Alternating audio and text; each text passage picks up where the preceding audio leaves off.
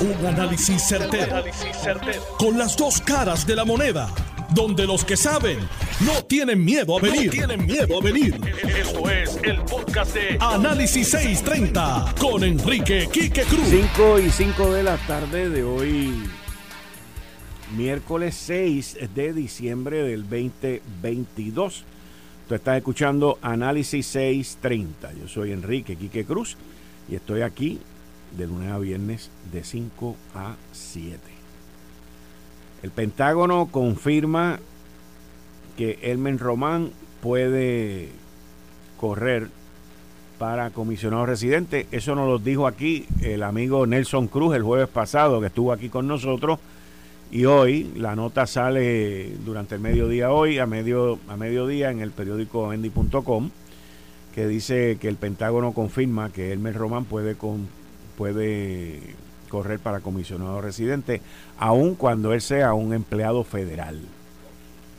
Así que esto aún queda por evaluar unos requisitos que impone la ley federal, el Hatch Act, sobre actividades políticas para empleados federales, pero dicen que el puesto de comisionado residente en Washington es algo diferente. Exacto, así que, bueno, Vamos a ver, vamos a ver, vamos a ver, vamos a ver. Esto es interesante porque esto sigue, sigue creciendo, sigue exacto. quiero compartir una información que me pidió una persona a quien yo conozco, que se llama Manuel Palomo Colón, sobre sus aspiraciones políticas. Manuel Palomo Colón, todo el mundo sabe, Palomo, Palomo.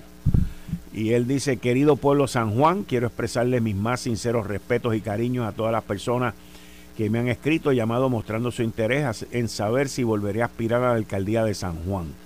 Agradezco y atesoro profundo y sinceramente su respaldo y apoyo, pero en esta ocasión no será posible. Así que Palomo no va a aspirar para la alcaldía de San Juan ni nada de esas vainas. Aquí hay mucha gente metiendo mucha leña, mano. Y, oye, la gente, que mucho chisme. Yo te digo que los machos son más chismosos que cualquier otra cosa otro género en el mundo. Es una cosa impresionante. No, es la verdad. Es la verdad. Chacho, yo te digo que esto es una cosa ridícula, mano. Dejen a la, dejen a la gente tranquila. Chacho, bro, qué cosa más, cosa más, qué chismosos son los hombres, mano, verdad. Te lo digo honestamente, qué chismosos son. Van metiendo en chisme a todo el mundo. No, y si tienen una mujer jefa, más chismosos son. Oye, que, es que son, son débiles, son débiles. Son débiles. Bueno, surge la situación. Esto aparece en el periódico El Vocero, en la Corporación del Fondo de Seguro de Estado, que se encuentra bajo investigación supuestamente por un esquema de kickback en momentos en que la Fortaleza está buscando un nuevo administrador para sustituir a Jesús Rodríguez Rosa, Rosa quien ha dicho que sacó al retiro y descartó sea blanco de la pesquisa de Chu, fíjense, es una cosa interesante porque Chu es un individuo que tiene un conocimiento vasto, tiene experiencia vasta, no solamente en el fondo, pero en la política también. Se cuida muchísimo. Aquí este artículo dice, fuentes del vocero informaron que el esquema consistía en aumentar las horas que realizaba un grupo de empleados y a cambio la persona a cargo de supervisión presuntamente recibía una mesada que rondaba por los 500 dólares. Independientemente de lo que logra el trabajador, las fuentes precisaron que la investigación se realiza en la región de Bayamón. Creo que las oficinas de él están ahí. El Departamento de Justicia, a través de su portavoz de prensa, Joan Hernández, confirmó ayer a este medio que realizan una pesquisa, pero no dio más detalles para garantizar la pureza de la investigación. Chu, desde que asumió la, la directoría, el director ejecutivo, del Fondo del Seguro del Estado está por retirarse. Él regresa, entiendo yo, esto es mi opinión, by the way. Él regresa bajo Pedro Pierluisi porque contra él se cometió una injusticia en la administración pasada. Y aquí se ha rumorado, se han rumorado 20 cosas, que si Chu está con Jennifer, que si Chu este, se vaya, ahora surge esto. Pero en esta, pues, Joan Hernández, a quien conozco, dice que están en la investigación. Pero, señores, hay más investigaciones corriendo. No estoy hablando ahora del Fondo del Seguro del Estado. Hay otras investigaciones que van a estar corriendo Y todo parece ser que el Departamento de Justicia va a estar extremadamente ocupado. Pero extremadamente ocupado. Pero de eso ustedes se enterarán más adelante. Les tengo que decir que me tomó por sorpresa esta noticia que sale hoy. Atilano está aquí conmigo, me dice que esto salió anoche de José Santiago, que decide no correr más por la alcaldía de, Comerío. Y José lleva una eternidad ahí. Y, y, es algo que él entonces ha decidido eh, correr por un puesto para senador por acumulación. Josian ha dado la batalla por Comerío. Y Josian ha estado ahí en, en, ese pueblo con todas las limitaciones que tanto populares como PNP le han puesto por el camino, incluyendo la carretera esa que, que desde el huracán María ha estado funcionando con un solo carril y un semáforo a un lado y un semáforo a otro. Y esto, pues hasta cierto punto es frustrante. Yo no creo que él se vaya por frustración, yo creo que él entiende, y por eso quiero hablar con él, que él entiende pues que ya hay que darle paso a otra gente, y él ha decidido irse al Senado, y, ahora que los populares han metido allí, van solamente a, someter cuatro candidatos, pues esa primaria eh, va a estar interesante, porque una cosa que se va a ver en esa primaria, y va a estar buena, by the way, de los populares. Esa primaria por el Senado, por, por, el Senado por acumulación, va a estar bien buena, bien buena. Y cuando se termine esa primaria y queden esos cuatro, fíjese que el Partido Popular Democrático, los candidatos que está presentando para Senado por acumulación, la mayoría de los que van en esa primaria, son personas de larga historia, de larga vida y de larga exposición en el Partido Popular. Ahí usted tiene al actual presidente del Senado, José Luis Dalmau. Ahí usted tiene a Javier, a Luis Javier Hernández, alcalde de, de Villalba. Y ahora tiene otro alcalde más, que es José Santiago, alcalde de Comerío. Así que esa papeleta y esa primaria va a estar cargada. Y cuando digo cargada lo digo en buena lid, de buen peso. Va a estar pesada. En términos del reconocimiento, la trayectoria y el tiempo que estos candidatos van a llevar. Si ganan, si ganan los que se supone que ganen, porque uno debe de pensar que alcaldes de peso, de, mucha trayectoria en el Partido Popular, ahí usted tiene, por ejemplo, no solamente José Santiago, pero también tiene a Luis Javier Hernández, el alcalde de Villalba, presidente de la Asociación de Alcaldes. Y entonces son personas que tienen un reconocimiento a nivel isla por las posiciones que han tenido y que eso también eleva el porciento de probabilidad de que estas personas salgan electas. Y ahí usted tendría, podría tener cuatro senadores por acumulación del Partido Popular Democrático. Hay que ver esos cuatro senadores por acumulación del Partido Popular Democrático que están presentando y los cuatro que salgan al final. Hay que ver qué efecto esos cuatro candidatos tendrían sobre los que quieren correr por Proyecto Dignidad, Victoria Ciudadana el Partido Independentista puertorriqueño.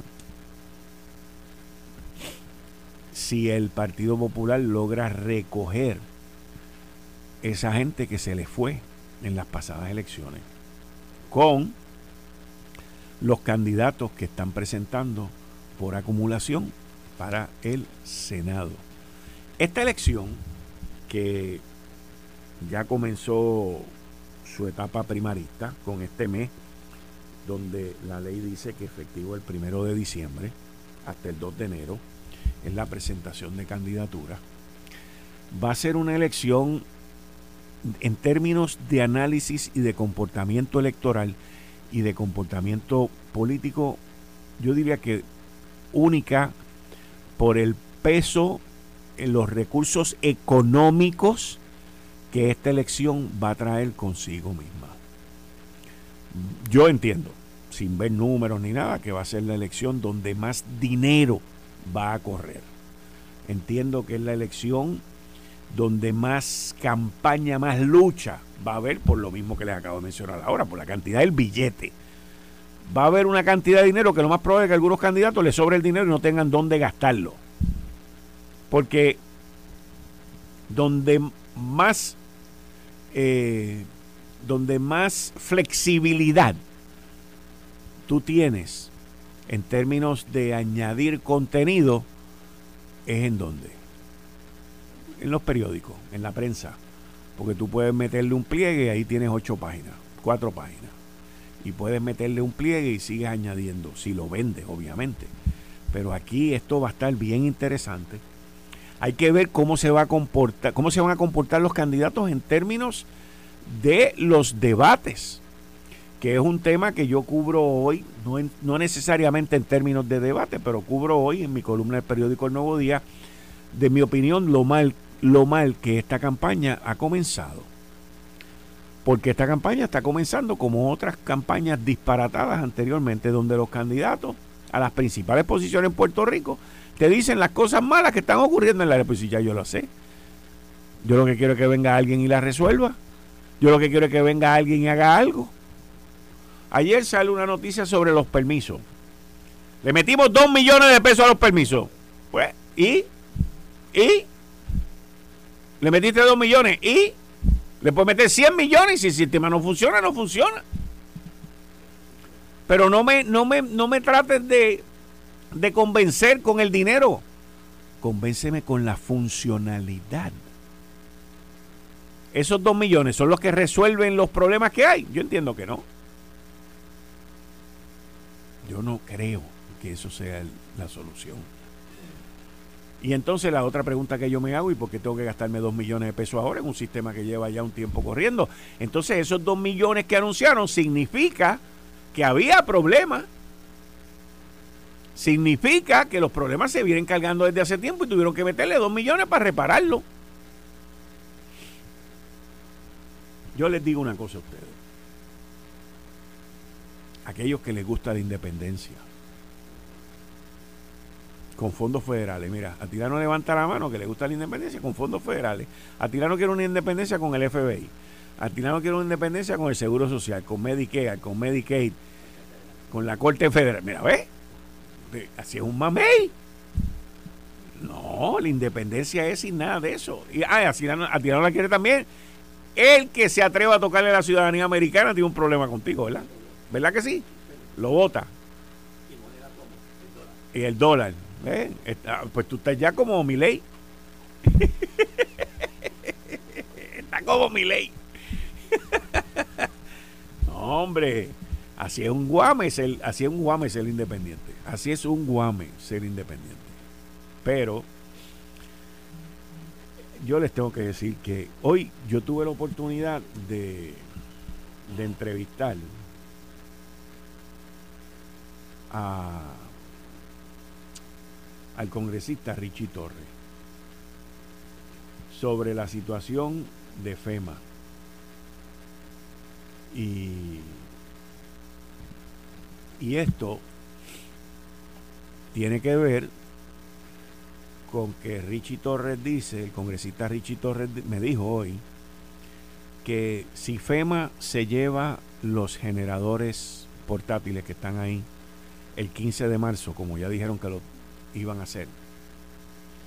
Si FEMA se lleva los generadores portátiles el 15 de marzo, que crearían la crisis humanitaria más grande en la nación norteamericana, porque nos dejarían a nosotros a la deriva. El sistema está frágil.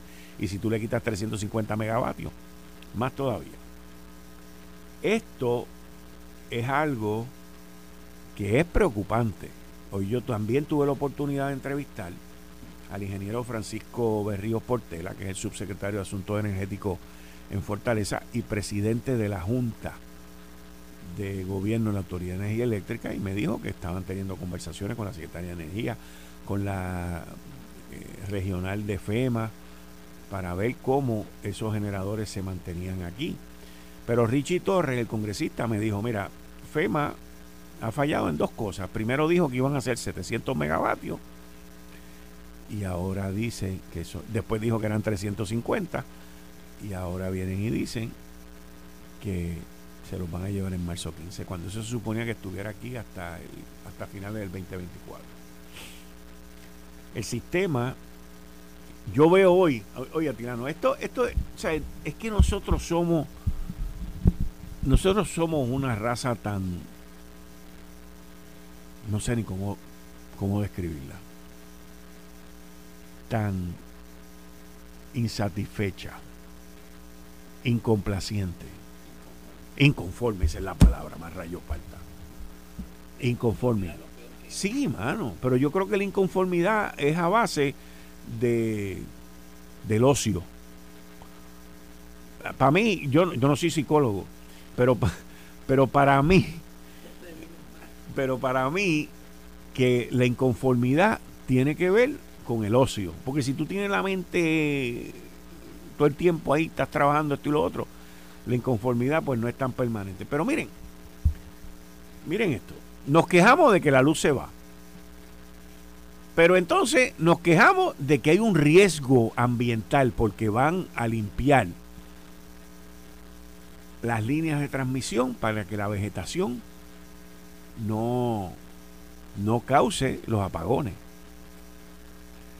Yo tengo un vecino que este, esto es bien interesante que a mí antes, ya no tanto, pero antes se me iba mucho la luz, pero mucho, porque este vecino tiene unas matas allí que llegan hasta allá arriba donde están los cables y cuando llovía soplaba el viento, tocaban el cable y a mí y a otra persona más éramos como tres, no solamente a tres, se nos iba la luz, pero al que lo causaba no se le iba la luz. Y aquello creaba unos problemas brutales. Y yo un día voy a la casa de la persona y toco la puerta y sale, creo que fue su esposa, no me acuerdo, y le digo, mira, yo tengo este problema. Ustedes podrían hacer un desganche en la parte de atrás, que a nosotros tres nos estamos quedando bien a menudo sin luz y todo este tipo de cosas. Me dijo, sí, nunca hicieron nada. Nunca hicieron nada. Y eso es parte del problema de convivencia que existe en esta isla. Las peleas entre vecinos. Yo no me pongo a pelear, yo pues está bien, mira que se chave.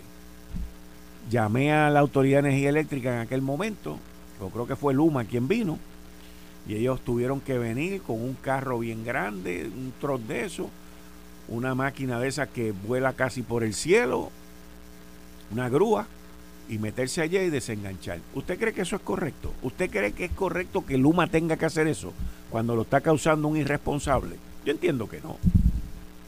Yo entiendo que no. Pero ni le importa ni nada. ¿Por qué no le importa? Porque no le afecta a él. Y peor aún, no le importa si me afecta a mí. Eso es peor todavía. Y esos son los problemas que nosotros vivimos en esta isla porque también hemos llegado a no saber ser buenos vecinos. Ahora, si un día te pasa algo, y by the way, este vecino no queda al lado mío, queda como a dos casas a distancia, pero era el que me creaba el problema a mí. Eh, esto, y usted mira las peleas, mira lo que pasó en el tribunal de Cagua hoy, siguieron contra Roy George Caracosian, que mató a dos hermanos. ¿Por qué? Pelea de vecinos. Hoy me escribió una señora también, pelea de vecinos. En Caguas hablé con el alcalde de Caguas los otros días. ¿Por qué? Problema de vecinos. Y donde quiera que tú te metes, esta situación cada vez se va agravando, agravando. Porque la gente no piensa que algún día pueden necesitar de su vecino. Y ese es el problema. Frente a mi casa yo tengo un vecino que es espectacular. Dos vecinos frente a mi casa que son espectaculares. Y si él necesita algo, yo le tiré la línea de electricidad y él me tiró la línea a mí. Y, tú tienes que tener ese tipo de, de, relación. Pero hay gente que se creen que viven solas en el mundo. o solos en el mundo. Y eso no funciona así. No funciona así. Eh, estás escuchando el podcast de Noti1. Análisis 630 con Enrique Quique Cruz. Está conmigo aquí Atilano Cordero Vadillo. Atilano, buenas tardes. Muchas gracias por venir. Muy buenas tardes, Quique. Y como todos los que era un placer y un honor estar compartiendo con nuestra distinguida radio audiencia. Vamos a hablar sobre el petróleo. Yo voy a traer bastante información del petróleo, qué está pasando y, si, y, voy a poner por qué, eh, por qué Maduro hace un referéndum en Venezuela. ¿ok? Y eso tiene que ver con el petróleo. Así es que vamos a empezar por los precios del petróleo hoy. Hoy en el WIT, que es el que el West Texas, aquí que mira, rompió los 70.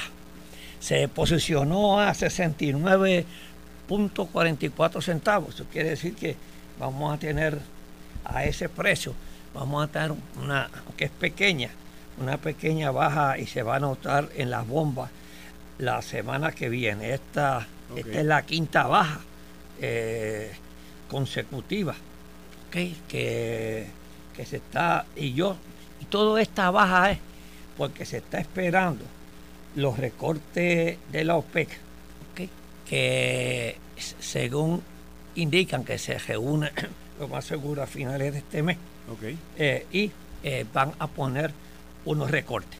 Y otra cosa es la demanda de China. La demanda de petróleo de China está bajando. Okay, está bajando la demanda de China. Del petróleo. Ah, sí, de petróleo. De, petróleo. Europa tiene mucho petróleo. Como le indiqué la semana pasada, hay una sobreproducción y lo más seguro que eh, la OPEC ordene, como ellos hacen siempre, lo hicieron voluntariamente de, la semana pasada, cuando se reunieron unos recortes voluntarios de la producción de 2 millones de barriles diarios para el 2024, que es el primer trimestre. Así que yo no, si, si la OPEC manda esa, esa producción, e, ese recorte voluntario para el primer trimestre del 2024, quiere decir que los, los precios se mantendrán este, a ese precio.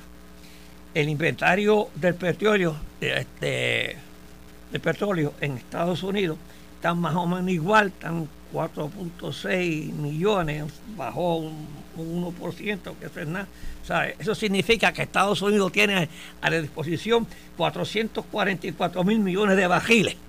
Entonces, que lo que tiene es 1% de la media en 5 años. Quiere decir que hay suficiente petróleo. ¿eh? que el consumo de, petróleo en Estados Unidos está promedio en 18.600 millones de, de barriles. Así es que eh, la economía en esa parte, en, el petróleo, la baja, también está bajando la, los precios y eso le da un respiro a la inflación. La inflación este, está controlada en este momento en Estados Unidos y, a lo mejor se estima si el petróleo sigue así baje unas décimas y, el, y eso informaría que yo no veo que el FED vaya a subir los intereses para este mes y el mes que viene. Yo creo que lo van a dejar igual. Así que, ¿por qué? La inflación está bajando en, Estados Unidos, se está manteniendo abajo y todo es por, la presión de, la baja del petróleo. El desempleo sigue bajando. En Estados Unidos, la crisis, y el consumo sigue subiendo. O sea, que son indicadores que, que la economía más grande del mundo en este momento está sólida.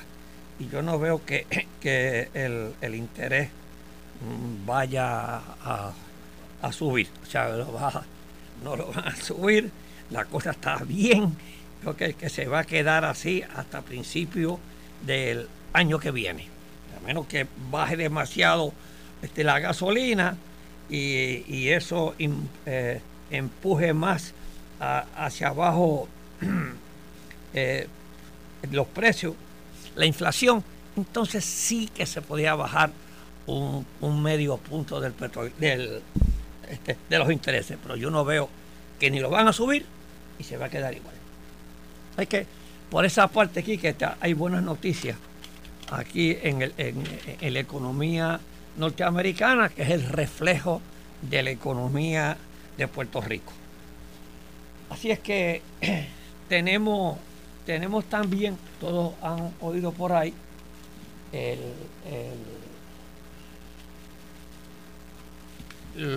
el referéndum que hace Maduro en Venezuela. Y el referéndum que hace Maduro en Venezuela es porque una parte de Guyana está en disputa hacen desde 1900, hacen más de 100 años, pero en 1966 se hizo, se mandó a las Naciones Unidas y a la Haya, que esa parte pertenece a Venezuela.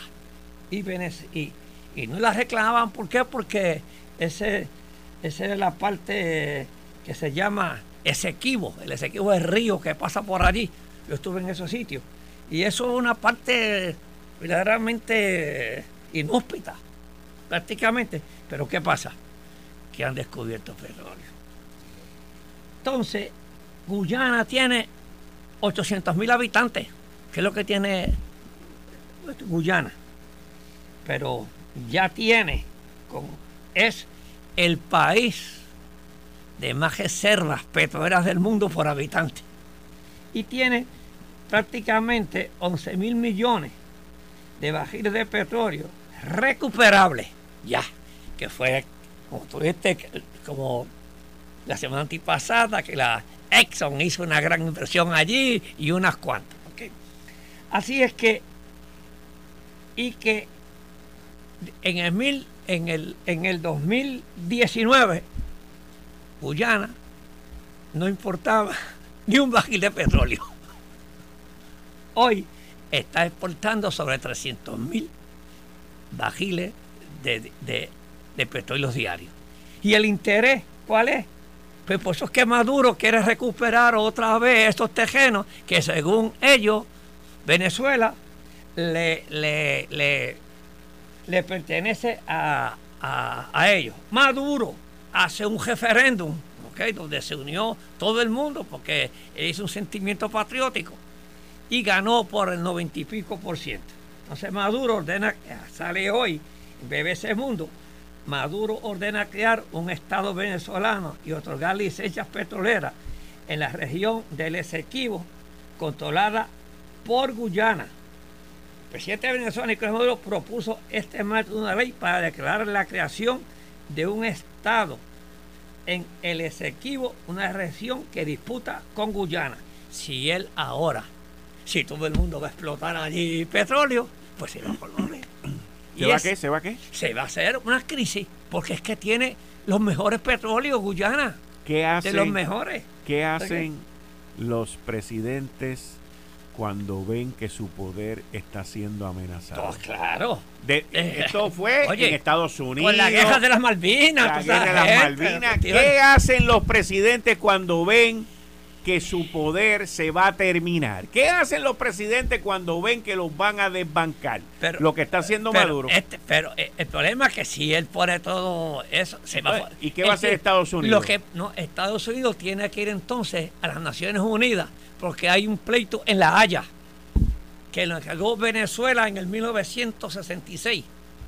Y por eso es que este, eh, tiene el pleito Venezuela. Pero, y cuando estaba Chávez allí, que no se había descubierto el petróleo, Chávez hizo unas buenas relaciones con Venezuela, eh, con eh, Guyana. A cambio, estaba Guyana en el CARICOM. Eh, este, Guyana le daba el respaldo en la OEA y en diferentes, en las Naciones Unidas y, todos esos organismos a Chávez y Chávez le daba petróleo barato a cambio del precio del azúcar. O sea, tenían ese intercambio. Y, las relaciones estaban bien buenas entre Venezuela y Maduro. Al descubrirse, al descubrirse todo este petróleo, pues ya se fueron esas relaciones. Ahora quieren, quieren este, buscar el petróleo de Guyana. Y, y son, eh, esos tienen 1.200 millones. Actualmente, Guyana está sacando 1.200 millones de barriles diarios, ¿ok?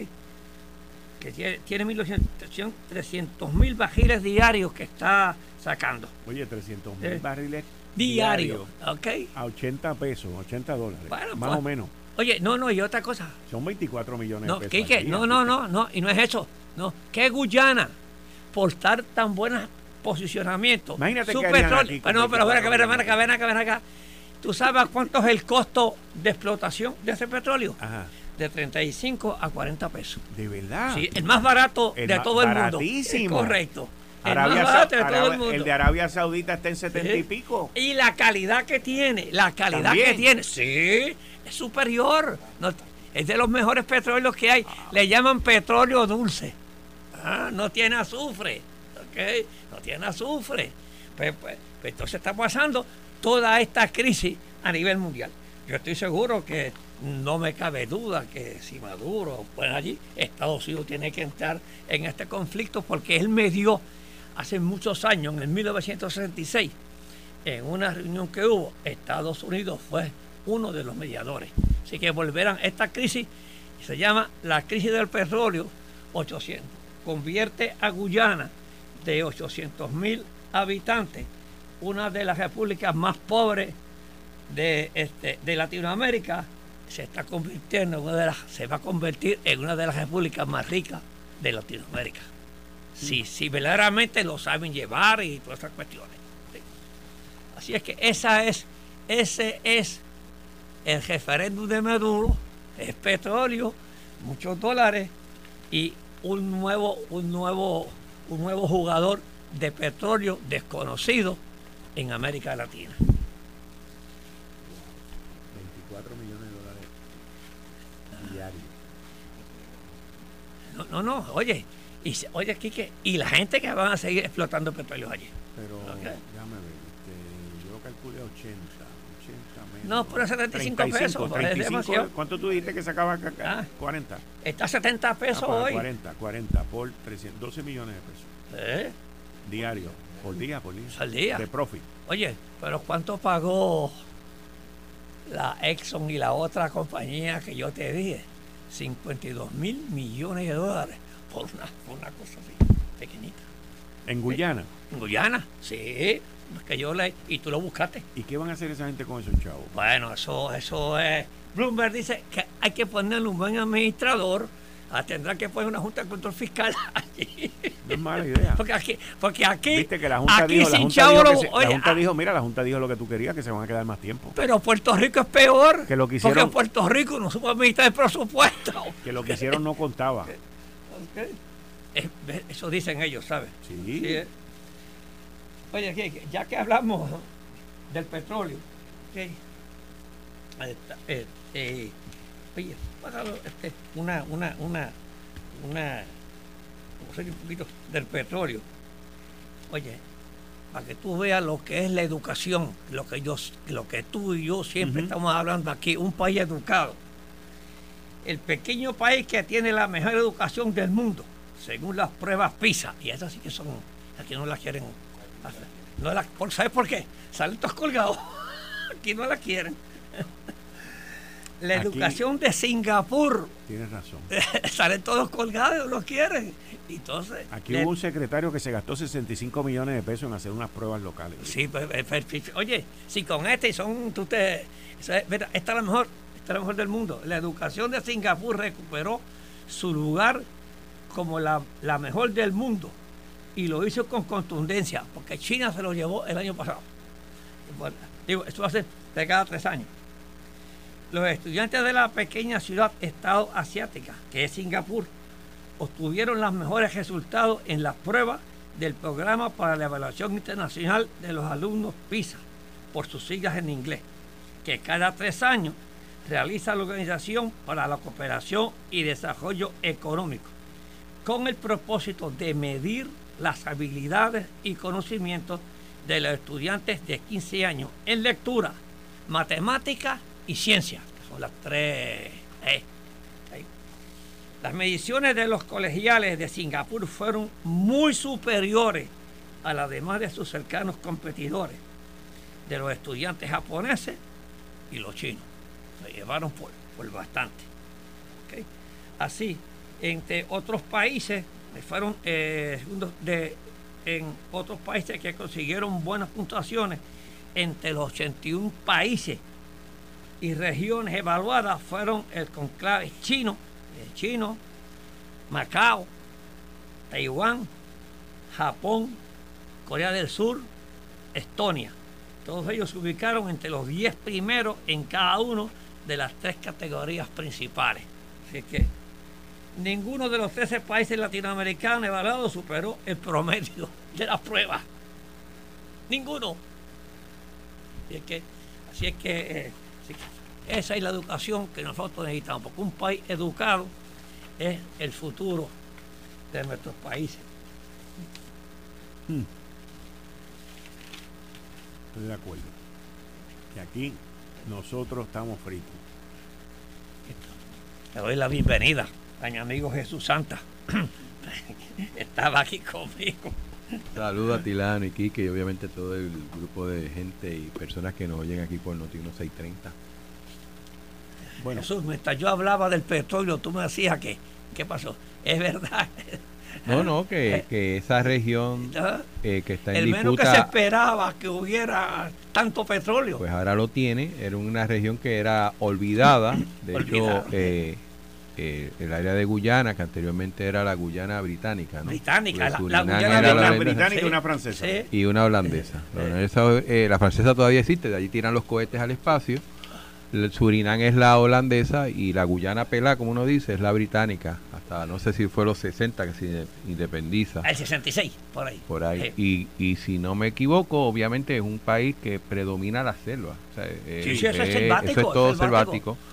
Y, y, esa área que colinda con, con Venezuela. Con Venezuela es un área rica en, en petróleo y gas y de es que quizás viene el, el, el, interés verdad de Venezuela aunque tengo que reconocer que lleva más de un siglo peleando ese terreno es correcto es correcto. Eh, y, y, lo que estaba tratando de plantear que tú lo dijiste es que es un petróleo de alta calidad. Es correcto y que es alta calidad eh, por lo general mientras menos por ciento tenga el petróleo de más alta calidad es y más caro se vende porque es más manejable y menos contaminante y, y, y su rendimiento es mayor Distinto quizás al, al petróleo venezolano que, que es más pesado. Eh, la parte de, de, de eh, el área de, de, Maracaibo, Maracaibo el que, lago. que produce, produce mucho petróleo, pero tiene un alto contenido en azufre. Y, y en este otro lado, ese es el lado oeste de, la de Venezuela, en este lado oeste, este tipo de petróleo es mucho más limpio, si se puede llamar así. Eh, yo creo que esto es más, como dice aquí, que se supone que el año que viene hay una elección a presidente en Venezuela bajo las condiciones económicas que se encuentra ese país, yo no veo cómo el gobierno, a menos que haga una trastada, pueda ganar. Y una forma de ganar a esto un presidente incumbente creando algún tipo de crisis donde típicamente el pueblo se une detrás de su presidente dando apoyo al país, ¿no? Y una situación con Guyana, que es un país pequeño, pero cuidado, es una ex colonia británica. Y eso pues tiene sus connotaciones, además de que es un territorio con mucho potencial de, producción de petróleo eh, pudiera desencadenar en algún tipo de conflicto. Yo no creo que armado, yo creo que están hablando más de lo que hace, de lo que tiran puños, pero pero yo creo que en estos momentos yo lo veo más como una táctica política que de otra manera. Y trata, entrará las Naciones Unidas, entrará todo, y eso está en, está en la Corte de la Haya, pero mientras tanto hay petróleo y alguien alguien, se está beneficiando de esos dineros. Y yo estoy seguro que el dictador este no los va a dejar solos, ¿entiendes? Va a, querer a que le den una porción de ese petróleo. De hecho, y lo que está reclamando Venezuela es casi tres cuartas partes de lo que ahora se reconoce como Guyana. O sea, no es poca eh, cosa. No, no, es la verdad. O sea, eh, eh, no es la es tres cuartas partes, ni siquiera es la mitad, es tres cuartas partes de todo lo que es Guyana, es lo que está reclamando Venezuela. ¿Y cuál es la base del reclamo? Que le pertenecían a ellos desde, la colonización española. Desde la colonización española. Okay. Por unos lindes y de, ríos y cosas. Es correcto, es correcto. ¿Y, bueno, y, lo perdieron cómo? Bueno, es que es área selvática. Esto es. Selvática, no tiene ningún valor para aquel tiempo. Esto es como para hacer los campos. Mira, de aquella palma, aquel mango, ese es mío. pero si tú no lo oficializas. Pero si sale un y llega otro listo. ahora es mío. no, siempre ha habido mucho conflicto con las fronteras en Latinoamérica. Eh, eh, el mismo Brasil, o sea, Brasil es enorme, pero originalmente era literalmente unos kilómetros más adentro de la costa este y, ya llegaron pegados a Perú, ¿no? Eh, y siempre ha visto ese conflicto, por lo general las la fronteras son ríos o, por lo general en, Latinoamérica entiendo que hay una dinámica de esa. Pero recuerda, entró el imperio británico a final del siglo XIX, principio del siglo XX, que era mucho más poderoso que el imperio español y pues es más fuerte, me metí aquí, no me saca. Interesante eso, porque llevan ahora, 500 años más tarde, a pedir algo. ¿Ellos llevan en este julepe un tiempo o es Más de 100 años, sí, sí, llevan como 100 años como las Malvinas. Las Malvinas. Entre Guyana y. Bueno, pues entonces yo me imagino que con todos esos 50 y pico de mil millones de pesos que Guyana recibió, deben estar comprando armamento militar. No, Pero es el mismo reclamo de Argentina con las Malvinas. Las Malvinas era un territorio reclamado por la corona española cuando Argentina logra su independencia, esa, esas islas había muy poca gente, el imperio británico las vio como una oportunidad, recuerda que esa área es un área fuerte de pesca, se adueñaron de las Malvinas y ese ha sido el conflicto que también lleva como 100 años. Y explotó cuando el gobierno militar de Argentina estaba metido en un precario problema, están matando gente allá todo lo que da, y los entretuvieron con eso. Lo menos que los argentinos en aquel momento se esperaban era que los ingleses reaccionaran de la manera como reaccionaron y mandaron todos los barcos, los submarinos y todo el mundo. Entonces le hundieron un barco a los argentinos. El Belgrado. Que era, eso se llama el, barco insignia, ¿no? Sí, ese era el barco insignia de, de la Marina Argentina. Se lo hundieron. Y aquello fue un desastre. General Belgrado. Hasta que los argentinos se tuvieron que rendir. O sea, bueno, que eh, tú y yo hemos hablado tantos años. Esto fue el, podcast de Notiuno. Análisis 630 con Enrique Quique Cruz. Dale play a tu podcast favorito a través de Apple Podcasts, Spotify, Google Podcasts, Stitcher y notiuno.com.